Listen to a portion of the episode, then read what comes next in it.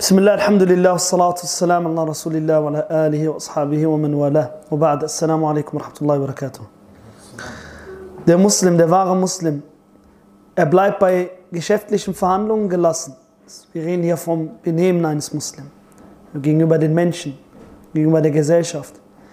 Ein Muslim, der seine Religion versteht, sagt Muhammad Ali al-Hashir, rahimahullah, ist in seinem Umgang mit den Menschen tolerant, weil er weiß, dass es für einen guten Mann nichts Vergleichbares in dieser Welt und der Nächsten gibt. Also es gibt nichts Vergleichbares als das gute Benehmen gegenüber den Menschen. Sein tolerantes, sanftmütiges und lässiges Verhalten öffnet den Weg zu den Herzen der Menschen. Damit du mit den Menschen reden kannst, bitte lauter machen heißt es. Damit du mit den Menschen reden kannst oder sie zum Islam einladen kannst, musst du ihre Herzen öffnen. Und der Inhalt, den du den Menschen vermitteln möchtest, also der, der Islam, den du den Leuten vermitteln möchtest, ist wie ein Schatz in einem Haus. Und dieses Haus hat eine Tür. Wenn diese Tür offen ist, dann werden die Leute zu diesem Schatz finden können. Wenn diese Tür aber verschlossen ist, werden sie niemals zu diesem Schatz finden können. Und diese Tür nennt man das Benehmen, der gute Charakter. Wenn der Charakter gut ist und wenn das Benehmen gut ist, dann ist die Tür auf. Und die Menschen können aufgrund deinem Benehmen und deinem Charakter zum Inhalt gelangen. Aber wenn dein Charakter schlecht ist und dein Benehmen schlecht ist, dann werden die Leute niemals von dir annehmen und somit werden sie nicht, von, somit werden sie nicht äh, zum Schatz, zum Inhalt des Islam finden können. Er sagt weiter, dies macht ihn bei den Menschen beliebt und damit verdient er sich auch das Wohlgefallen, die Vergebung und die Barmherzigkeit Allahs. Das heißt, wenn er gutes Benehmen hat und die Leute gut behandelt, dann bekommt er Beliebtheit bei den Menschen. Die Menschen mögen ihn und vertrauen ihm und hören auch auf ihn. Das ist es, sagt er, was in den Lehren des Propheten sallallahu alaihi wasallam deut deutlich ausgesagt wird. Jabir radiallahu anhu berichtete, dass der Prophet sallallahu alaihi wasallam sich wie folgt geäußert hat. Er sagte, möge Allah zu dem toleranten Mann, wenn er verkauft, äh, wenn er kauft, verkauft und eine Zahlung verlangt, barmherzig sein. Also er sagt, möge Allah zu dem toleranten Mann, wenn er kauft, verkauft und eine Zahlung verlangt, barmherzig sein. Das heißt, er ist locker. Wenn er etwas verkauft und derjenige hat nicht so viel Geld, dann sagt er, kein Problem, Bruder.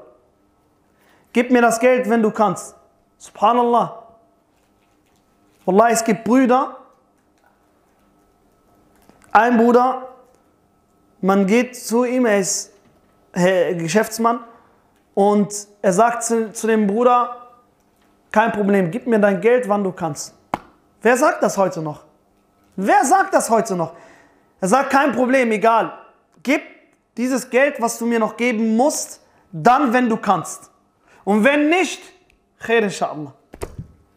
Wer sagt das noch? Wer sagt sowas? Der Prophet sallallahu sagt, hier möge Allah ihm barmherzig behandeln, möge Allah ihm die Barmherzigkeit geben, das Gute geben. Und diese Leute sind die glücklichsten Leute auf dieser Erde. Und die Leute, denen Allah Barmherzigkeit gibt, Gutes gibt und deren Sünden vergeben werden.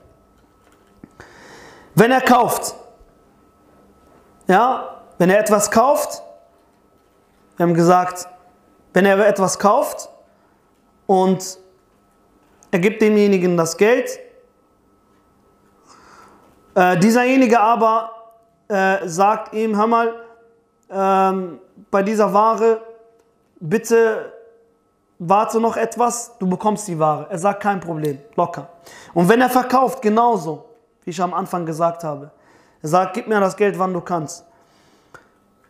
Und wenn er eine Zahlung verlangt, wenn er Geld äh, verleiht, genauso, er leiht dir Geld und sagt, Bruder, gib mir das in Raten. Du musst mir das nicht auf einmal geben, gib mir das in Raten. Das ist wahrer Charakter. Wahrer Charakter ist nicht einfach nur, dass du einen langen Bart trägst und äh, auf dem Mimbar sprichst, sondern guter Charakter ist, dass du wirklich zeigst, dass du tolerant bist und dass du barmherzig bist gegenüber den Menschen. Dann sagt er weiter, er, der wahre Muslim, besitzt eine fröhliche Natur. Das heißt, er ist fröhlich, gut gelaunt. Nicht immer die ganze Zeit so schlecht und redet nur über Probleme und redet nur über. Nein, sei fröhlich, lache. Subhanallah. Äh, verbreite das Gute, verbreite gute Nachrichten. Heute leider, wenn wir zusammensitzen mit manchen Brüdern, äh, werden nur schlechte Nachrichten er erwähnt. Es geht mir schlecht und dir geht's schlecht und uns geht's schlecht und brauchen wir nicht mehr. Es geht uns schon so schlecht, aber äh, sprechen wir mal über gute Dinge, über schöne Dinge, über etwas, was lustig ist, etwas, was erfreulich ist, etwas, was, was äh, unterhaltsam ist. Sowieso, wir reden über den Islam, klar, aber auch über allgemeine Dinge. Bringt, ist ein Fremdwort bei manchen, hm, habe ich das Gefühl. Sobald du über etwas redest, was allgemein ist, billah, reden über Dunya, reden gerade über Dunya, subhanallah. Bist du ein Engel? Nee, ist es verboten, über die Dunya zu sprechen? La hawla wa la quwwata illa billah. Er sagt, eine der Bedingungen dieser toleranten Einstellung ist es, dass eine Person fröhlich, liebenswürdig und freundlich auftreten sollte. All dies sind Bestandteile eines guten Verhaltens und Teil der guten Taten, zu denen der Islam ermutigt. In Sahih Muslim ist verzeichnet, dass der Prophet sallam, gesagt hat, denkt nicht geringfügig über irgendeine gute Tat, auch wenn es nur die ist, seinem Bruder mit einem freundlichen Gesicht entgegenzutreten. Man soll niemals die Taten als gering schätzen und sagen, ach, das ist doch nur 5 Euro, die er gespendet hat. Ah, das sind doch nur zwei Rakat, die er gebetet hat. Freiwillig. Das ist doch nur ein Lächeln, was er gehabt hat. Du sollst niemals eine Tat als klein sehen. Denn die Tat kann durch den Ikhlas, die Aufrichtigkeit, größer sein als jeder Berg. Deswegen sagte äh, Abdullah ibn Mubarak, rahimahullah, er sagte, رب عمل صغير تكبره النية. Es kann sein, dass eine Tat klein ist, aber diese Tat wird durch die Absicht vergrößert und zu einer Riesentat gemacht. Und dann sagt er weiter, وَرُبَّ عَمَلٍ كَبِيرٍ تُصَغِّرُهُ النِّيَّةِ Es kann sein, dass du eine große Tat machst, aber durch die Absicht, die falsch ist und die schlecht ist, wird diese Tat zu einer kleinen Tat gemacht, obwohl sie gewaltig ist. Jemand spendet 50.000 Euro. Gewaltig, oder nicht? Aber weil er eine falsche Absicht hat, ist diese Tat bei Allah nichts wert. Der andere aber spendet 1 Euro. Für uns ist 1 Euro gar nichts. Aber er war wahrhaftig und aufrichtig und dadurch wurde dieser 1 Euro zu einem Berg gemacht an Taten und an Belohnung. Er sagt, auch wenn es nur eine Tat ist, indem man seinem Bruder mit einem freundlichen Gesicht begegnet. Das heißt, im Allgemeinen sollte man fröhlich sein lachen und nicht so engstirnig sein. Bei manchen ist das äh, so, als ob, de, äh, als ob du in der Militärakademie bist. Du musst aufpassen, wie du sitzt, du musst aufpassen, wie du redest, du darfst keinen Fehler machen, du darfst, subhanallah. Und sogar bei Vereinen und Moscheen, vor allen Dingen. Darfst nichts Falsches machen, darfst keinen Fehler machen. Sobald du über irgendwas redest, über was redet ihr gerade hier? Über Politik? Hat nichts zu suchen hier. Subhanallah, lass doch mal die, die Menschen atmen. Wer bist du? Woher kommst du? Äh, was treibst du? Äh, Subhanallah. Äh, man gibt den Leuten das Gefühl, dass man beobachtet wird, dass man kontrolliert wird, dass man, äh, dass man aufpassen muss, was man sagen muss, was man sagen kann, äh, dass man aufpassen muss, was man tut, was man. Subhanallah, die Leute, wenn sie in die Moschee kommen, sollen sie Ruhe haben. Oder nicht? Und vor allen Dingen sollen sie Muslimen begegnen, die sie fröhlich empfangen und sich freuen, dass sie kommen. Und nicht genervt sein, dass die Leute zu. Ja, warum hast du dann überhaupt diesen, diesen Masjid dann gegründet? Diesen Verein gegründet? Um dann im Nachhinein genervt zu sein, warum Leute kommen. Was ist das für eine Logik? Dann bleib doch zu Hause. Dann bleib doch zu Hause und lass die Leute in Ruhe. Oder gib deinen Posten ab. Gib deinen Posten ab. Warum bist du Vorstandsmitglied äh, oder Vorstandsvorsitzender oder Vertreter oder oder? Warum? Gib doch deinen Posten ab. Oder hast du das von deinem Vater geerbt? Manch, bei manchen habe ich das Gefühl, die haben das von ihren Vätern geerbt. Erbe. Und dann sagen die, wir sind die Gründer. Wir haben das gegründet. Und wir haben das gemacht. Und wir haben gemacht. Meinst du, bei Allah subhanahu wa ta'ala zählt das? Kann sein, dass du durch diese Aussage, wir haben gemacht und wir haben gegründet, dass deine Tat zunichte gemacht wird. Ja. Ja, ayyuha alladhina amanu, la tubtilu sadaqatikum bil manni wal adha. O ihr, die ihr glaubt, macht eure Spenden und eure Taten nicht nichtig und kaputt durch al-man wal adha, durch dieses ich habe gemacht und ich habe dem geholfen und dem habe ich auch geholfen und dem habe ich auch geholfen und hier und da. Und durch dieses schlechte Reden den Leuten Unrecht tun, lästern und so weiter. Damit machst du deine Tat kaputt.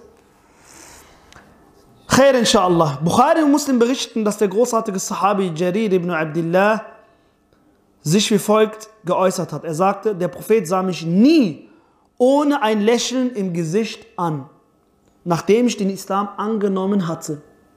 Habt ihr gehört? Wenn er dem Propheten außen begegnet hat, hat der Prophet außen ihm niemals begegnet, außer dass er ihn angelächelt hat. Sallallahu. Wie oft sind sie sich begegnet? Am Tag, Allah alim, fünfmal, sechsmal. Immer wieder, wenn er ihn sieht, lächelt er ihn an. Heute, subhanallah, du siehst Brüder, ja, der, der, der schaut dich an, als ob der er schaut dich an, als ob er dich auffressen möchte. Wie ein Löwe schaut er dich an. Ja? Wie der Löwe im Dschungel in Mosambik. Ja? Guckt dich mit seinen Augen so an. Subhanallah. Was ist los mit dir? Willst du mich auffressen oder was? Nee, bleib doch mal locker. Ich bin doch dein Bruder im Glauben, oder nicht? Also, schau mich nicht so an, subhanallah. Behandle mich wie dein Bruder im Glauben mit Barmherzigkeit, mit Liebe, mit Zuneigung. Der gläubige Muslim, er hat Sinn für Humor. Ein Muslim hat Sinn für Humor, der die Menschen dazu bringt, ihn zu mögen. Also lustig zu sein heißt nicht frevelhaft zu sein, sündhaft zu sein. Nein, du kannst gläubig sein und gleichzeitig lustig sein. Wo ist denn das Problem? Der Prophet sallallahu alaihi wasallam erwähnte, äh, in seiner Zeit wurde erwähnt, dass eine Frau aus Mekka nach Medina ausgewandert ist und sie war bekannt dafür, dass sie die Leute zum Lachen gebracht hat. Und dann in Medina trifft sie eine Frau, die genauso die Menschen zum Lachen bringt. Und genau diese Frauen haben sich getroffen, haben sich super verstanden. Und der Prophet hat gesagt, die Seelen sind wie Soldaten. Manche von ihnen ziehen sich an und manche von ihnen gehen, von, gehen voneinander weg. Also der Prophet hat diese Frauen, diese beiden Frauen im Endeffekt indirekt bestätigt und gesagt, dass es kein Problem ist, das ist schön, dass sie beide lustig sind und die Leute zum Lachen bringen und so weiter. Natürlich im Rahmen von Koran und Sunnah.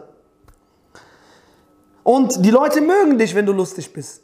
Die Leute mögen dich, wenn du Humor hast. Wenn du als Ehemann humorvoll bist, die Frauen lieben das. Sie lieben den Mann, wenn er charmant ist und wenn er humorvoll ist. Lieben die Frauen. Subhanallah. Wenn du Witze machst und du Späßchen machst. Das ist äh, im Islam so gegeben. Also unsere Religion ist nicht, äh, guck mal, unsere Religion ist so. Es gibt äh, Zeiten und Situationen, wo du lustig bist, locker bist, und es gibt Zeiten, wo du ein Löwe bist, wo du ernsthaft bist, wo du konsequent bist. Wie ich gestern gesagt habe, jede Sache zu seinem, an seinem richtigen Platz. Er umgibt sich mit ihnen, also mit den Gläubigen, und spaßt mit ihnen, wenn es angemessen erscheint, ohne dabei zu übertreiben oder verletzende Dinge zu sagen. Aha, das ist der Unterschied zwischen uns, den Gläubigen, und den Frevlern. Die Frevler machen Spaß, sehr viel Spaß, lachen und so weiter, aber auf Kosten der Religion und auf Kosten der Gefühle der Menschen und auf Kosten der Zeit und auf Kosten von Geld und auf Kosten der Gesundheit und so weiter. Aber der Muslim nicht.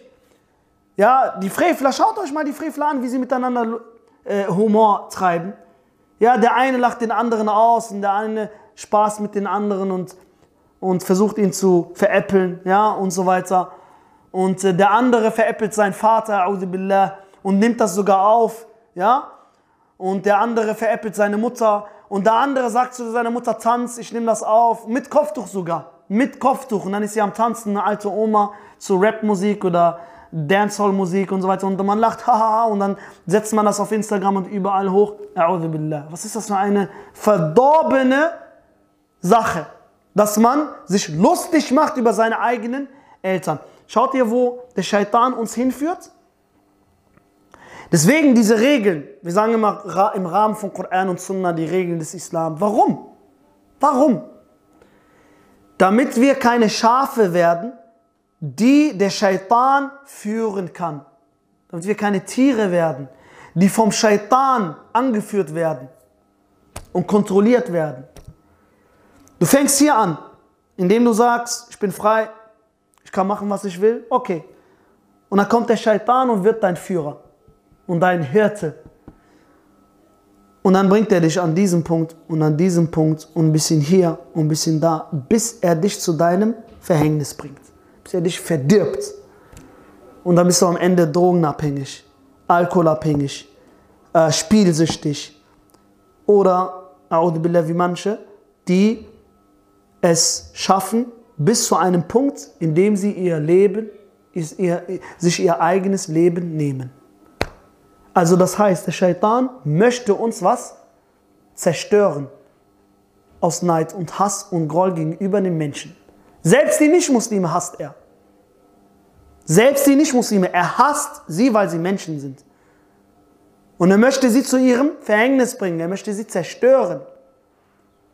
Deswegen sind die Regeln da, damit wir keine Beute werden für den Shaitan. Damit wir Herren werden über uns selber. Dafür sind die Regeln des Islam da. Es wurden die folgenden Worte des Propheten sallallahu alaihi wasallam an die Sahaba überliefert. Sie sagten zu ihm, du spaßt mit uns? Der Prophet sallallahu hat Witze gemacht mit ihnen, er war spaßig. Also, manche können sich gar nicht, gar nicht vorstellen, dass der Prophet sallallahu auch Witze gemacht hat, gelacht hat, Späße gemacht hat. Ja? Er hat mit ihnen Späße gemacht. Und dann haben sie sich gewundert, die Sahaba. Wie, wie geht das? Glaubt es mir, wenn Muhammad sallallahu alaihi wasallam hier vor uns stehen würde, wir würden ihn nicht erkennen. Wir würden, wir würden so ein komisches Gefühl, würden ihn lieben natürlich, aber wir würden so ein komisches Gefühl haben, so, hä, so habe ich mir den Prophet gar nicht vorgestellt. So, wir, würden das, wir würden gar nicht klarkommen auf ihn. Wir würden sehen, dass er lustig ist, locker ist, dass er verständlich ist, dass er wie ein Vater zu uns ist. Wir würden das gar nicht verstehen. Wir sind so, Subhanallah, das ist Muhammad. Wie gewaltig. Noch besser, als wir ihn beschrieben sehen. Noch gewaltiger, als wir über ihn gehört haben. Sallallahu alaihi wasallam. Deswegen, sie haben sich gewundert über dieses Verhalten. er ist ein Prophet, ein Gesandter Allahs, der beste Mensch. Sie fragten ihn, du spaßt mit uns? Er sagte, aber ich sage nie etwas anderes als die Wahrheit. Also mit anderen Worten, ja, nur, dass ich nicht lüge. Ich spaß mit, Spaß mit euch, aber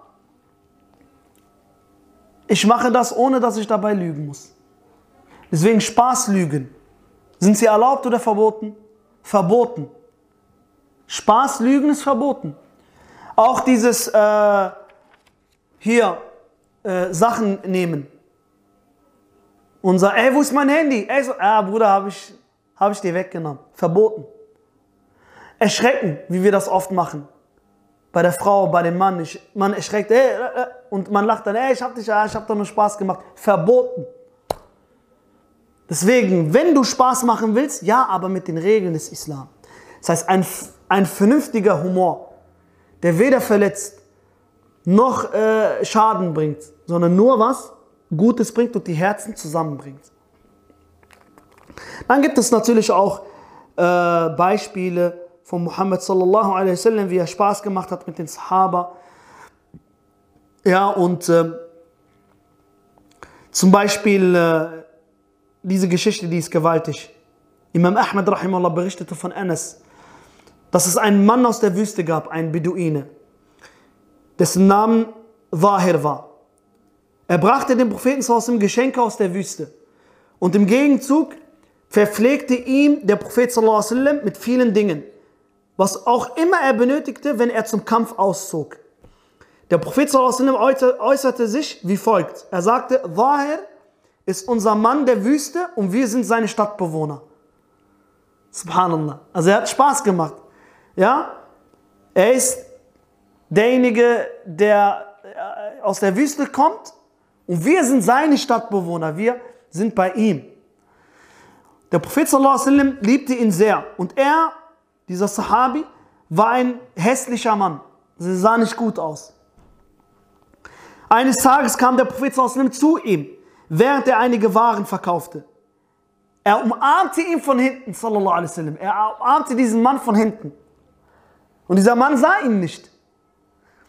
Der Mann konnte ihn nicht sehen und so rief er, lass mich los, wer ist das? Dann drehte er sich um und er erkannte den Propheten sallallahu alaihi wasallam. Ja?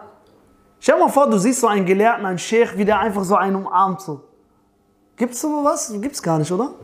So ein Imam oder ein Hodja und so. Man sagt, oh, das ist ein Hodja, ein Imam, der darf sich nicht so verhalten. Der Prophet wasallam hat sich so verhalten. Der Prophet wasallam hat Spaß gemacht. Der Prophet sallam hat Humor gehabt. Er, er packte ihn und dann sagte er, lass mich los, lass mich los. Und dann drehte er sich um, auf einmal sah er den Propheten sallallahu alaihi wasallam. Nachdem er wusste, wer es war, kam er näher heran. Der Prophet sallallahu sprach dann folgendes. Wer wird diesen Sklaven kaufen? Wer will diesen Sklaven kaufen? Ja, er hat nicht gelogen, weil wir sind alle Sklaven von Allah subhanahu Sag, wer will diesen Sklaven kaufen? Es war ja bekannt und üblich damals, dass Sklaven verkauft worden sind. Es war so ein, so ein, so ein Spaß, ja, ein provokanter Spaß auch. Weil kann sein, dass der eine gekommen wäre und sagt, ja, ich, ich kaufe ihn. So, ne? So. Und er, dieser Sahabi, sagte, O Gesandter Allahs, du wirst mich unverkäuflich finden. Wer soll mich schon kaufen? Guck mal, wie ich aussehe. Ich bin ein Wüstenaraber. Ich sehe nicht gerade gut aus. Ich bin vielleicht nicht der Reichste, nicht der Bekannteste und so weiter. Wer soll mich schon kaufen? Ich bin nicht besonders. Subhanallah, schau mal. Sagte der Prophet zu ihm? Der Prophet sagte, aber aus der Sicht Allahs bist du nicht unverkäuflich. Also bei Allah bist du viel wert. Subhanallah. Schaut mal dieses Benehmen von Rasulullah sallallahu alaihi wasallam. Oder er sagte, aber aus der Sicht Allahs bist du wertvoll. Besser als tausend Männer. Es gibt Menschen, gläubige Männer, sie sind besser als tausend Männer. Und sie haben den Wert von tausend Männern. Und sie haben die, die, die Stellung und den Nutzen von tausend Männern. Ein Mann Manchmal ist es ein Mann, der einen Nutzen bringt, den nicht mal tausend Männer bringen können. Wie er hier. Schau mal. Er sagte, aber bei Allah bist du viel wert. Mehr wert als tausende Männer. Möge Allah subhanahu wa ta'ala uns mit dem Propheten Muhammad sallallahu alaihi wasallam im Paradies vereinen. Das möchten wir. Und es gab auch eine Geschichte von einer Frau. Sie fragte, komme ich ins Paradies. Ich war eine alte Frau. Und dann sagte der Prophet sallallahu alaihi wasallam, keine alte Frau wird ins Paradies eintreten. Diese Frau hat geweint. Und das, hat, das war ein Schock für sie. Also sie hat damit verstanden, dass sie nicht ins Paradies kommt. Und der Prophet wasallam sagte dann zu den Frauen von ihm, er sagte, sagt ihr, dass sie das Paradies nicht als alte Frau betreten wird. Denn Allah subhanahu wa sagt, wir haben sie, die Frauen des Paradieses, derart entstehen lassen und sie zu Jungfrauen gemacht. Das heißt, jede Frau, die ins Paradies reinkommt, wird eine Jungfrau. Allahu Akbar. Und sie bleibt eine Jungfrau. Wie lange? Für immer und ewig. Also das zeigt, dass der Prophet sallallahu alaihi wasallam was? Humor hatte. Auch die Geschichte mit ihm von und Aisha, als sie Wettrennen, ein Wettrennen gemacht haben. Ja, am Anfang hat sie immer gewonnen, weil sie noch jung und äh, äh, ja, sie war leicht gewesen. Und dann später wurde sie älter und schwerer. Und dann hat der Prophet dem Rennen ja, das Rennen gewonnen. Und dann sagte er, das ist als Wiedergutmachung für das Rennen vorher, als du immer gewonnen hast. Und das hat er sallallahu alaihi wasallam gemacht, während er zum Kampf zog. Er hat der Armee gesagt, geht nach vorne und äh, überholt uns sozusagen, wir bleiben hinten. Und dann hatte er, sallallahu alaihi wasallam, dann dieses Rennen mit ihr gemacht. Er hätte alles andere machen können, aber er hat in diesem Augenblick was? Mit, dem, mit Aisha radiallahu anhu, äh, mit Aisha radiallahu anha, ein Wettrennen gemacht. Sallallahu alaihi wasallam. Die, Sahaben, die Sahaba, sagt er, Muhammad Ali al-Hashimi, sahen nichts Falsches dabei, zu scherzen oder Spaß zu treiben, da sie den Propheten sallallahu alaihi wasallam, ihren Anführer und Lehrer, gelegentlich selbst dabei sahen. Die vielen reizenden Geschichten über ihren Sinn für Humor spiegeln die ungezwungene Atmosphäre der ersten islamischen Gesellschaft wider. Wie weit war sie doch von Spießertum und Trübsinn entfernt? Das heißt, sie waren kein Spießer, neunmal kluge und äh, kalte Menschen, sondern sie waren locker gewesen. Ja, genauso in der Zeit, als der Prophet in Mekka eröffnet hat, gab es äh, ein Gespräch zwischen Rasulullah und Hind bin Utbah, der Frau von äh, Abu Sufyan, radiallahu anhuma. Und sie haben miteinander geredet und das war so ein Dialog und irgendwann mal hat sie was erzählt, was witzig gewesen ist. Umar al-Khattab hat so sehr gelacht, dass er auf den Boden fiel. So, so sehr hat er gelacht, bis er auf den Boden fiel. Radiallahu anhu. In Al-Adab al-Mufrad von Bukhari wird berichtet, dass Bakr ibn Abdullah folgendes berichtet hat. Er sagte, die Gefährten des Propheten warfen Melonenschalen aufeinander. Aus Spaß. Warfen sie sich, was? Sie bewarfen sich mit Melonenschalen. Aber wenn die Angelegenheit ernst war, waren sie die einzigen wahren Männer. Das ist der Unterschied zu uns. Wir, möge Allah uns vergeben, wir sind weder, wenn wir Spaß machen, noch wenn wir ernst sind, katastrophal. Bei ihnen war das aber nicht so. Sie haben Spaß gemacht, aber der Spaß war Spaß. Ernst war ernst. Ja, sie haben miteinander Spaß gemacht, locker waren sie, aber wenn es ernst war, war es ernst.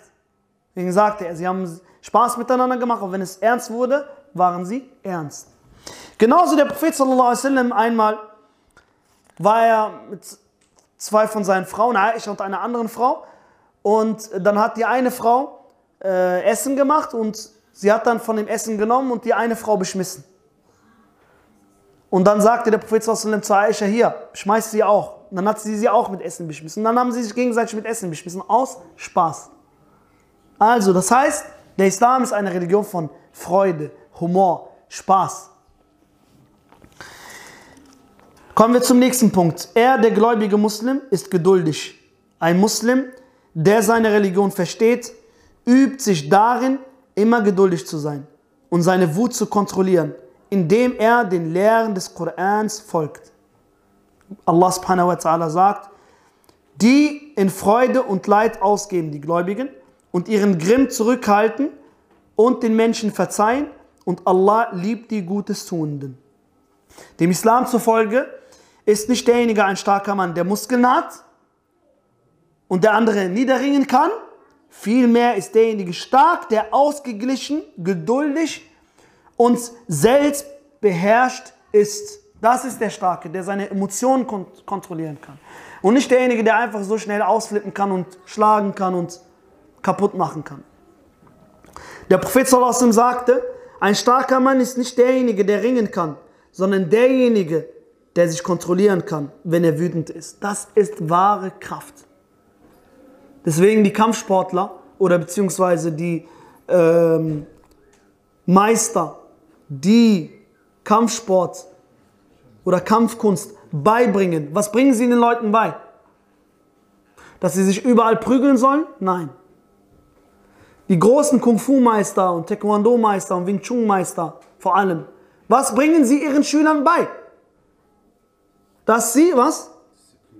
Dass sie Disziplin haben. Sie sagen ihnen, es ist verboten für dich, dass du dich einfach so schlägst. Du darfst dich nur dann schlagen, wenn du angegriffen wirst. Das heißt, diese Kampfkunst gilt als Selbstverteidigung und nicht als Kampf, als offensiver Kampf, sondern als Selbstverteidigung. Und das ist die Kunst, dass du trainierst, stark bist und weißt, dass du trainiert bist und weißt, dass du stark bist, aber dich unter Kontrolle hältst und sagst, ich, äh, äh ich vergeude meine Zeit nicht mit so einem blöden Menschen. Ja, lässt ihn einfach und geht vorbei. Ein wahrer Muslim wird manchmal wütend. Ist normal, wir sind Menschen. Aber nicht wegen seiner Angelegenheiten, sondern um Allahs Willen. Wenn eines seiner Gebote missachtet oder abgeschafft wird oder einer seiner Riten verletzt wird. Also der Mensch, der Muslim, der Gläubige, er regt sich nicht auf wegen persönlichen Dingen, wegen Peanuts-Sachen, sondern er regt sich dann auf, wenn die Grenzen Allahs überschritten werden, wenn Muslime angegriffen werden, wenn Muslime misshandelt werden, wenn es den Muslimen schlecht ergeht, wenn jemand die Religion beleidigt, den Propheten sallallahu beleidigt, dann regt sich der Muslim auf. Aber nicht, wenn er persönlich angemacht wird und man sagt, hey, du, ja, und man spricht ihn auf seine Hautfarbe an oder auf seine Größe an oder auf sein Alter an oder ist ja egal.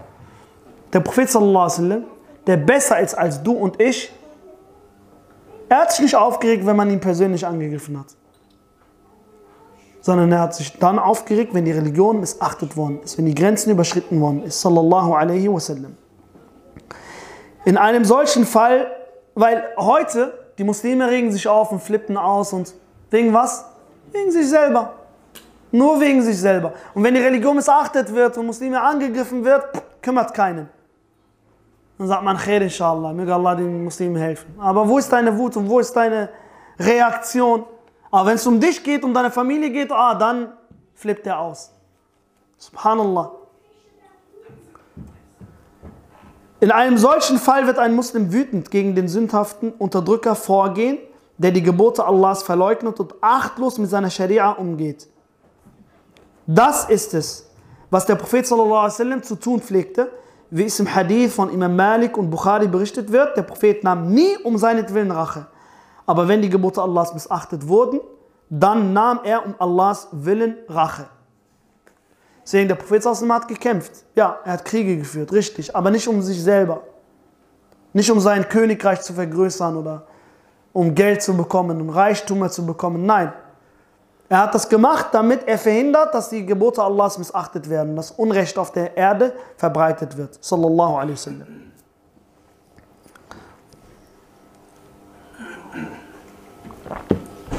Dann sagt er weiter, Rahimahullah. Er, der Muslim, meidet das Fluchen und eine schlechte Sprache.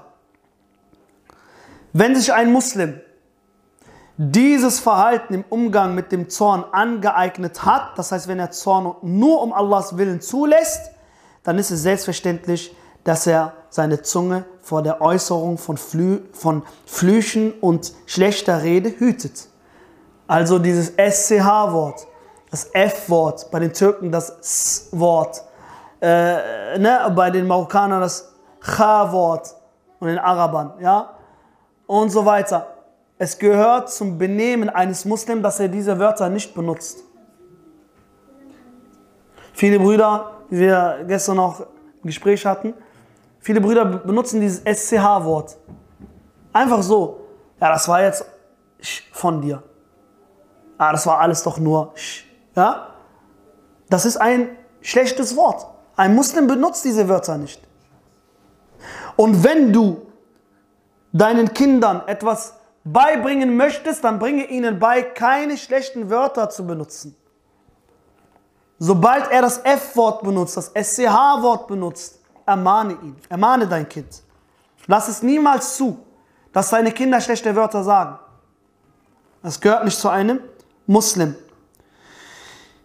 Die ehrliche Berücksichtigung, weil heute, das Fluchen ist ja normal geworden. Das F-Wort, das H-Wort, das A-Wort, das ne, ganze, ganze, ganze Alphabet nehmen. Ne? Für jedes Alphabet gibt es ein Wort ein schlechtes Wort. Und dann noch schlimmer ist es für mich, wenn deutsche Nicht-Muslime mit Muslimen abhängen und anstatt man ihnen La ilaha illallah beibringt, Subhanallah beibringt, Alhamdulillah beibringt, was bringt man ihnen bei? Bitte schön. Nur die schlechten Wörter. Sag, ich, hab, ich war mit Marokkanern äh, sehr oft gewesen, ich habe mit ihnen abhängen. Ja, und ich kann ein paar Wörter. Ja, welche Wörter? Ja, das Wort und das Wort und das. Nur Schimpfwörter. Nur Schimpfwörter und richtige schlimme Schimpfwörter, die du als Marokkaner selber nicht mal kennst. Subhanallah sagt so, wo hast du das gelernt? Ja, habe ich gelernt. Hey, die haben mir das beigebracht. Der andere hängt mit Albanern ab. Und, was kannst du? Hast du ein bisschen Albanisch gelernt? Ja, ja, das Wort, das Wort, das Wort, das Wort. Subhanallah. La hawla la quwwata illa billah. Aber guck mal, man hat doch die Chance. Er ist doch nah zu dir als Albaner oder als Türke oder als Marokkaner. Er öffnet sich dir. Dann bring ihm doch den Islam bei, subhanallah. Warum bringst du ihm so sch schlechte Wörter bei? Übel bei. Subhanallah. Die Chance, das ist doch die Chance, die wir ergreifen müssen. Nein, bring ihm nur Schlechtes bei.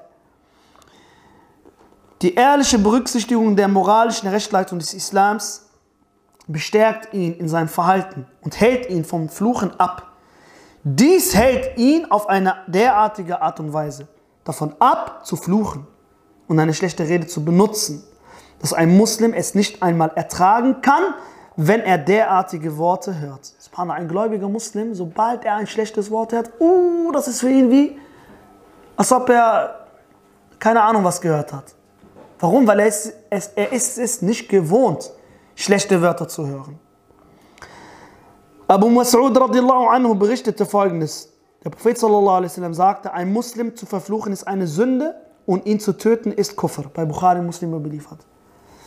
Also, wenn du einen Muslim äh, verfluchst, ist es eine große Sünde bei Allah subhanahu wa ta'ala. Sibabul Muslimi Fusuq wa qitaluhu kufr, sagt der Prophet sallallahu. Das heißt, es ist eine große Sünde, einen Muslim zu verfluchen, zu beleidigen. Heute beleidigen ist normal, es ist gar kein Problem. Ja, sobald man irgendwie ein bisschen miteinander Zoff hat, wird beleidigt ohne Ende. Und dann, schlimmste überhaupt, unter der Gürtellinie. Der Prophet sallallahu alaihi äußerte sich wie folgt. Und der Prophet sallallahu sagt auch in einem anderen Hadith. Es gibt Menschen, die sagen ein Wort und mit diesem Wort landen sie 70 Jahre tief in der Hölle. Und in einer anderen Überlieferung sagt er, sie landen in der Hölle in einer Entfernung wie zwischen Ost und West. Nur wegen einem Wort. Einem Wort. Was ist da noch mit jemandem, der die ganze Zeit jemanden verflucht und beleidigt und so weiter. Der Prophet sagte, wahrlich Allah liebt niemanden, der ein schlechtes Mundwerk hat und obszön ist. Allah verabscheut diese Menschen, die immer wieder Fäkalsprache benutzen und äh, schlechte Wörter benutzen und so. Wie zum Beispiel das Sch-Wort. Wie kannst du dieses Wort in deinen Mund reinlegen? Dieses, äh, diese Sache der Code, wo ist er? Hinten bei dir, billah. Und wo landet er? In der Toilette, billah. Wie kannst du dann dieses Wort dann noch in deiner Zunge benutzen? Diesen Dreck, wie kannst du ihn noch in deiner Zunge benutzen? Der Prophet sagte weiter, wahrlich, Allah wird zornig auf eine ekelhafte Person mit schlechtem Mundwerk sein. Jemand, der ekelhaft ist, kein Benehmen hat, schlechtes Mundwerk hat, Allah ist zornig auf ihn. Das heißt, es ist eine große Sünde. Der Gläubige ist keine Person, sagt der Prophet, die andere mit Worten verletzt, flucht oder ein schlechtes Mundwerk besitzt. Hier auch nochmal. Ganz, ganz schlimm. Unter den Eheleuten.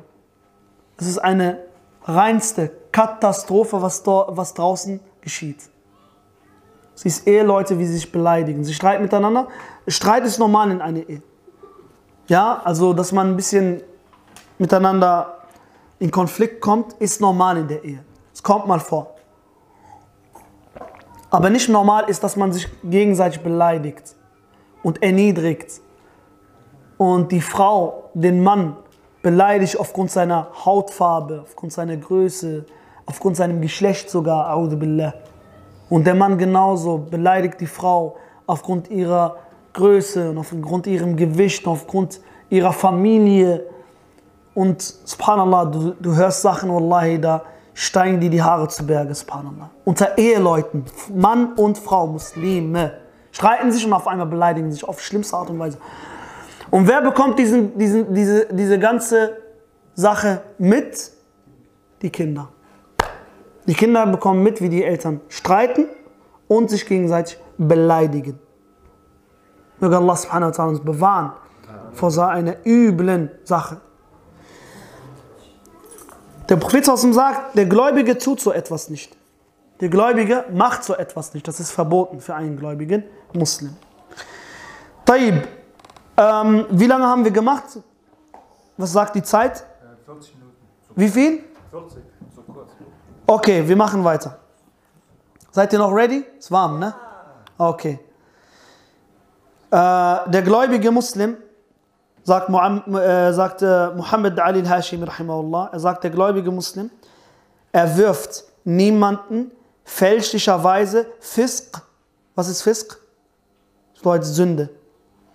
Oder frevelhaft sein, sündhaft sein. Oder Kuffer vor.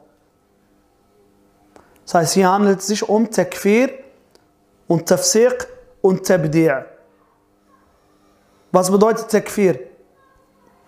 Es bedeutet, einen Muslim ohne Recht und Beweis als Kafir bezeichnen. Die Kunst von Daesh, IS und Al-Qaida und so weiter, ja? Und äh, den Abu Leuten hier.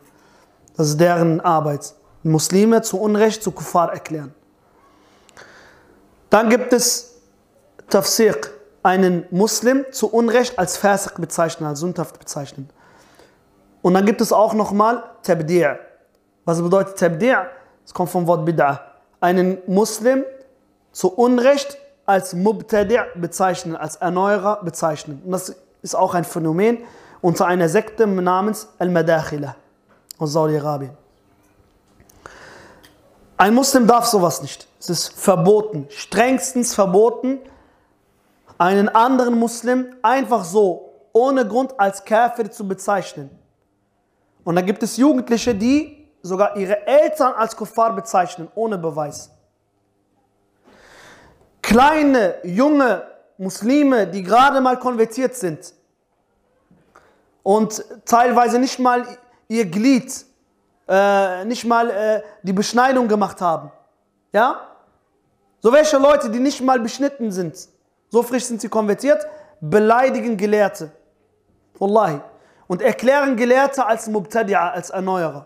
Sagen, der ist Erneuerer und der ist Sufi und der ist Qutbi und der ist Ikhwani und der ist... Das ist eine große Sünde, sowas. Und es ist eine Bid'ah, es ist eine Erneuerung an sich. Einen Muslim einfach so als Kafir zu bezeichnen. Von wem ist das die Bid'ah? Ha? Von wem? Von den Khawarij. Kennt ihr die Khawarij? Eine der ersten Gruppen, die entstanden sind. Die die Sahaba getötet haben und die immer wieder in der muslimischen Gesellschaft Unheil getrieben haben. Äh, ob es in der Zeit der Sahaba gewesen ist, in der Zeit der Umayyaden, in der Zeit der Abbasiden, in der Zeit der, äh, der, der Murabitin und in Marokko allgemein. In Marokko zum Beispiel, das heutige äh, Nordafrika, von Marokko, Mauretanien bis nach Libyen, gab es sehr viel Stress, begründet durch die Khawarij. Es gab die Ibadiyya unter anderem. Die Ibadiyya, die es jetzt in, in Oman gibt, Khawarij-Sekte, sie waren in Marokko gewesen, Subhanallah, und Tunesien, also in Nordafrika, heutigen Nordafrika. Sie haben so viel Unheil getrieben, so viele Probleme gemacht. Immer wieder, immer wieder und immer wieder. Deswegen, das ist eine Erneuerung, von der wir uns fernhalten müssen. Ein Muslim, sagt er, der seine Zunge vor Beleidigungen, Flüchen und schlechter Rede im Zaum hält, wird sich auch davor in Acht nehmen, in etwas noch Schlimmeres als das zu verfallen, nämlich die unbegründeten Anschuldigungen des Fisk und des Kuffer zu erheben. Dass man einfach so Muslime ohne Wissen als Kuffar bezeichnet, als Erneuerer bezeichnet. Deswegen dieses Problem vom Tekfir. Ja, es gibt immer dieses heikle Thema unter den Muslimen in Bezug auf Erdogan. Ist Erdogan ein Muslim? Das ist eine Frage, subhanallah. Er betet oder nicht? Er fastet oder nicht? Er liest Koran oder nicht? Ja, aber er herrscht mit anderen Gesetzen außer Allah. Okay. Das Herrschen mit anderen Gesetzen außer Allah ist laut allen Gelehrten großer Kuffer, wenn derjenige, der so etwas tut, dieses menschengemachte Gesetz besser sieht als Koran und Sunnah. Oder er sieht dieses menschengemachte Gesetz genauso wie Koran und Sunnah. Oder er sagt, es ist erlaubt, mit einem menschengemachten Gesetz zu regieren. Wenn, sowas, wenn jemand sowas sagt, dann ist er laut allen Gelehrten ein Käfer. Wenn er das, dies jedoch nicht sagt, dann ist er laut den meisten Gelehrten kein Käfer, sondern ein Muslim. Wenn er betet und fastet und sagt, ich bin ein Muslim, aber ich mache das, weil es ist eine Sünde. Möge Allah mich recht leiten. Genauso wie derjenige, der Alkohol trinkt Muslim ist, äh, Sinner macht und Muslim ist und so weiter.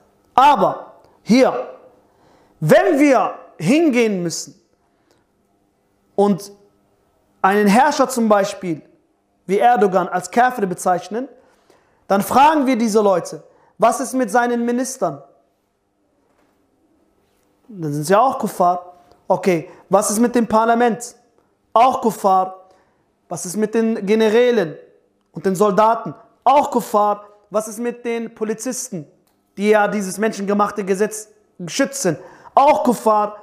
Was ist dann mit denjenigen, die wählen? Auch Kuffar. Was ist mit denjenigen, die diese Leute nicht als Kuffar bezeichnen? Auch Kuffar. Also seht ihr, wie schlimm das ist? Wie kompliziert es ist? Wie schwierig es ist? Also, im Endeffekt ist es was? Es ist Aufgabe der großen Gelehrten und Aufgabe der Richter. Du fragst diese Leute, die einfach so Erdogan als Kafir bezeichnen. Was ist das Urteil von äh, einem Mann, der seine Frau dreimal geschieden hat und nach der dritten Scheidung ja, gibt es ja auch eine Periode und er schläft nochmal mit ihr. Was ist das Urteil davon? Können Sie es beantworten? Können Sie nicht. Du fragst sie, was ist das Urteil äh, von der und der Sache? Wie viel Erbe bekommt ein Junge, wo sein Vater gestorben ist und dieser Junge hat noch eine Oma und er hat noch eine Tante väterlicherseits. Wer bekommt was an Erbe? Sagt er Allahu A'lam, Bruder. Ich bin kein Gelehrter, ich bin kein Sheikh.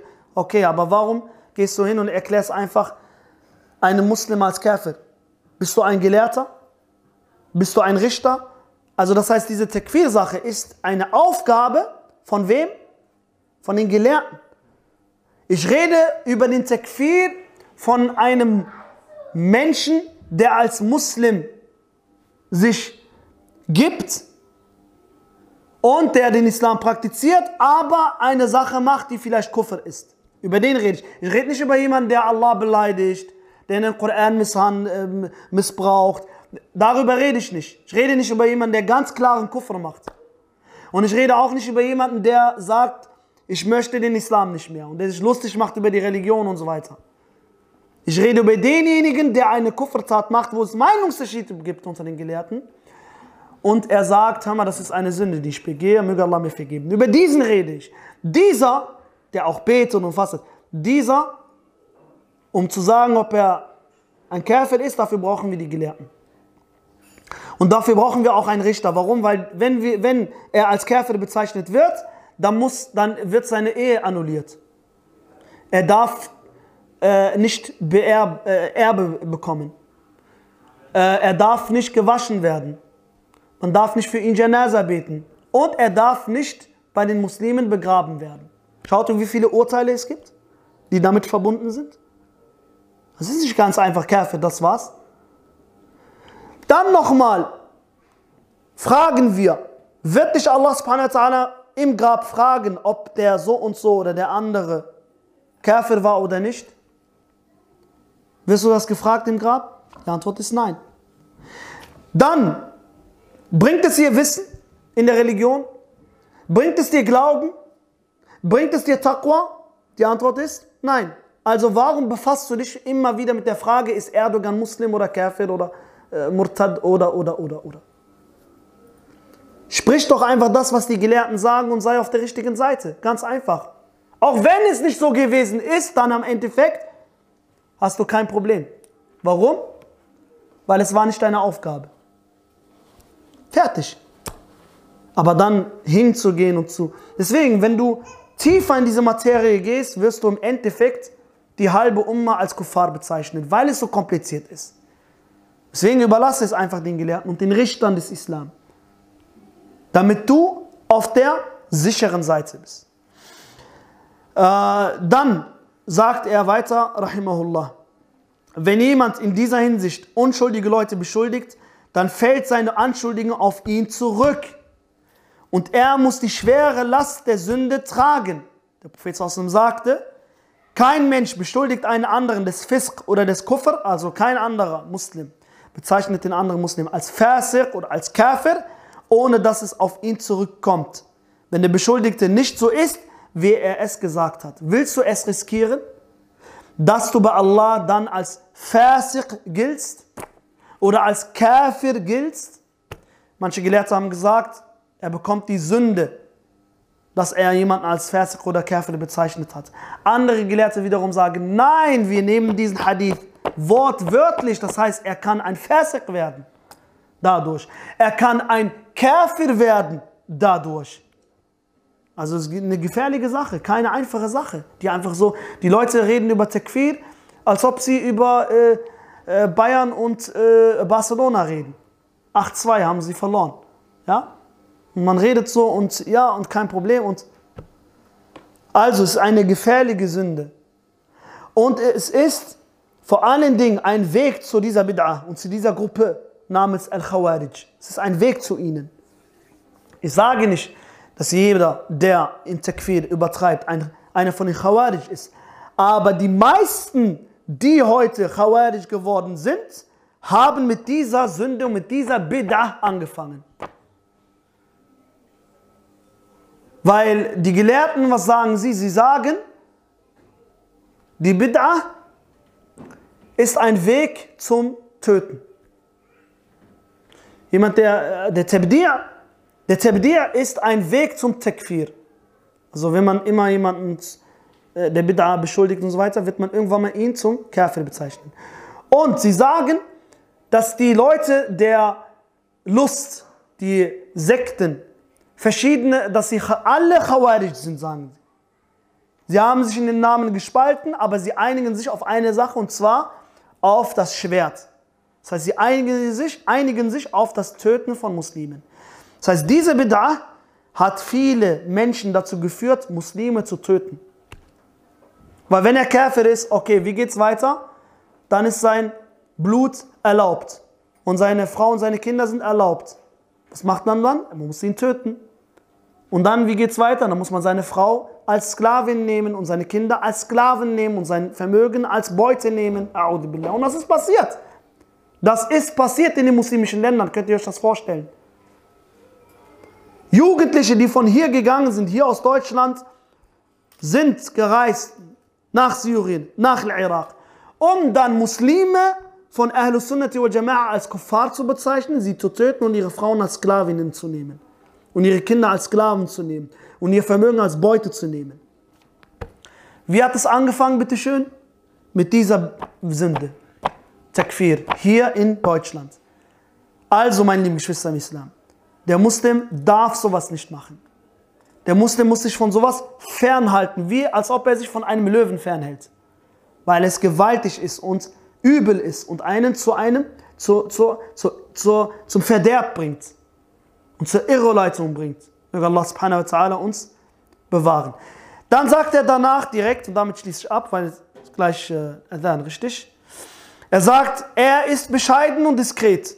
Schaut mal, er sagt es, nachdem er gesagt hat, dass ein Muslim kein Takfir machen darf, kein Tabdi' machen darf, kein Tafsir machen darf. Um zu zeigen, dass der Takfir und der Tabdi', also jemand einfach so als Kafir bezeichnen, jemand einfach so als Erneuerer zu bezeichnen, aufgrund von Hochmut passiert. Die Leute, warum erklären sie einfach so Muslime zu Kuffar? Weil sie hochmütig sind. Warum kommen Jugendliche, Grünschnäbel, und erklären große Gelehrte von Mubtadi'a für Erneuerer? Weil sie hochmütig sind. Weil der Shaitan sie so selbstsicher macht, dass sie denken, dass sie besser sind als die Gelehrten. Genauso wie die Khawarij damals. Warum haben sie Uthman getötet? Weil sie geglaubt haben, dass sie besser sind als Uthman. Obwohl sie nicht mehr der Dreck unter den Fingernägeln von Uthman wert gewesen sind. Aber sie haben geglaubt, dass sie besser sind als er und deswegen haben sie ihn getötet. Warum haben sie Ali radiallahu anhu getötet? Weil sie geglaubt haben, dass sie besser sind als Ali. Genauso heute. Warum erklären Jugendliche Gelehrte zu Kuffar oder Gelehrte zu Mubtadi'a, zu Erneuerer? Weil sie glauben, dass sie besser sind als diese Gelehrte. Obwohl, sie die, obwohl diese Gelehrte ihr ganzes Leben im Wissen verbracht haben. Nur Tausende, Abertausende von Menschen durch diese Gelehrte zum Islam gefunden haben und äh, äh, recht geleitet worden sind. Aber sie kommen, er ist gestern konvertiert, Zwei Tage später sagt er, Sheikh Al-Albani, äh, Al-Albani ist äh, Kafir. Bin Baz, ach der Murji'i. Bin Uthaymin, ach der Murtad. Äh, der und der, ach der ist auch Kafir. Subhanallah. Warum? Weil er glaubt, dass er besser ist als diese großen Menschen. Deswegen sagt er, der Gläubige ist bescheiden. Und aufgrund seiner Bescheidenheit hält er sich von Tekfir fern. Und hält sich vom Tabdi' Muslime als Mubtadi'a erklären, fern, weil er sagt, Achi, ich habe meine eigenen Sünden, ich bin schwach. Äh, wie kann ich hingehen und einen großen Gelehrten einfach so als Kafir bezeichnen? Wer bin ich geworden, dass ich sowas, so ein Urteil machen kann? Wer bin ich? Ich bin ein kleiner, äh, Peanuts bin ich, ein kleiner Mensch gegenüber diesen großen Leuten. Wie kann ich dann hingehen und so Leute so bezeichnen? Und deswegen, der Muslim, er ist bescheiden. So sagt Allah subhanahu wa ta'ala, diejenigen, die Gläubigen, die, also Ibadur Rahman, die Diener des Alabamas, يمشون في الأرض هونا. Sie laufen auf der Erde mit Bescheidenheit. Sie machen sich klein vor den Leuten. Vor den normalen Leuten, die vielleicht von der Stufe her, von, von der, vom Wissen her, vom Glauben her unter ihnen sind. Wie ist es dann noch mit denen, die über ihnen stehen? Also diese Gläubigen, die äh, Ibadur Rahman, die Diener des Alabamas, sie machen sich klein vor den Leuten, die unter ihnen sind, vor Sündiger. Wie ist es dann noch vor, mit denen, die größer sind als sie? Da machen sie sich noch mehr, da verhalten sie sich noch mehr bescheiden. Das heißt, sie werden niemals hingehen und einfach so Muslime als Kuffar bezeichnen und als Erneuerer bezeichnen, aufgrund ihrer Bescheidenheit und ihrer Angst und ihrer Angst. Schaut mal, in diesem Hadith schließe ich ab. Hadith Sahih, der Prophet sallam überliefert.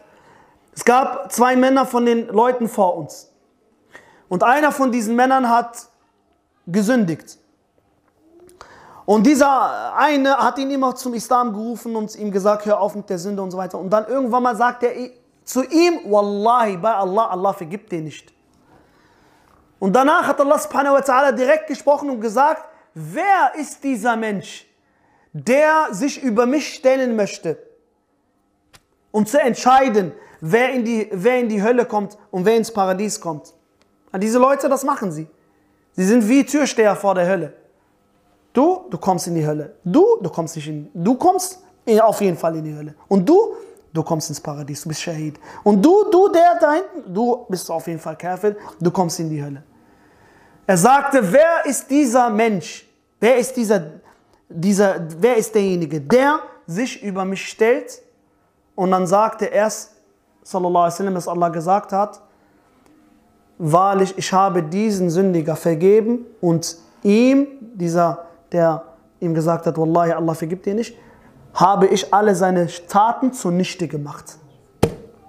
Schaut mal, er hat zu ihm gesagt, Allah vergibt dir nicht. Wie ist es dann noch mit demjenigen, der zu einem Muslim sagt, du Kafir, du Murtad, du Murji'i, du Fasiq, du Dal, du Mubtadi'. Wie ist es dann noch mit dem? Also, das heißt, diese Sünde, diese Bid'a kann dazu führen, dass deine Taten bei Allah zunichte gemacht werden. Möge Allah uns bewahren. Also, aufpassen. Es ist eine Krankheit, die sehr oft verbreitet ist unter den Jugendlichen, die anfangen zu praktizieren. Haltet euch fern von dieser Krankheit und haltet euch vor allen Dingen fern von den, vor denen, die diese Krankheit verbreiten. Die sogenannten Pseudo-Prediger im Internet. Möge Allah uns bewahren. Al-Muhim. Ihr seht, der Muslim hat bestimmte Regeln, an die er sich hält, einen Charakter, den er trägt und damit bekommt er die Stufen bei Allah subhanahu wa ta'ala, die hohen Stufen im Paradies. Durch seinen Glauben, seine Taten und durch seinen Charakter. Möge Allah subhanahu wa ta'ala dazu, uns dazu verhelfen, uns die Kraft dazu geben und uns unsere Sünden vergeben. Barakallahu fikum, hada Allahu alam, walhamdulillahi rabbil alamin. يا ذاكر الأصحاب كن متأدبا يا ذاكر الأصحاب كن متأدبا واعرف عظيم منازل الأصحاب. هم صفوة رفعوا بصحبة أحمد وبذاك قد خصوا من الوهاب.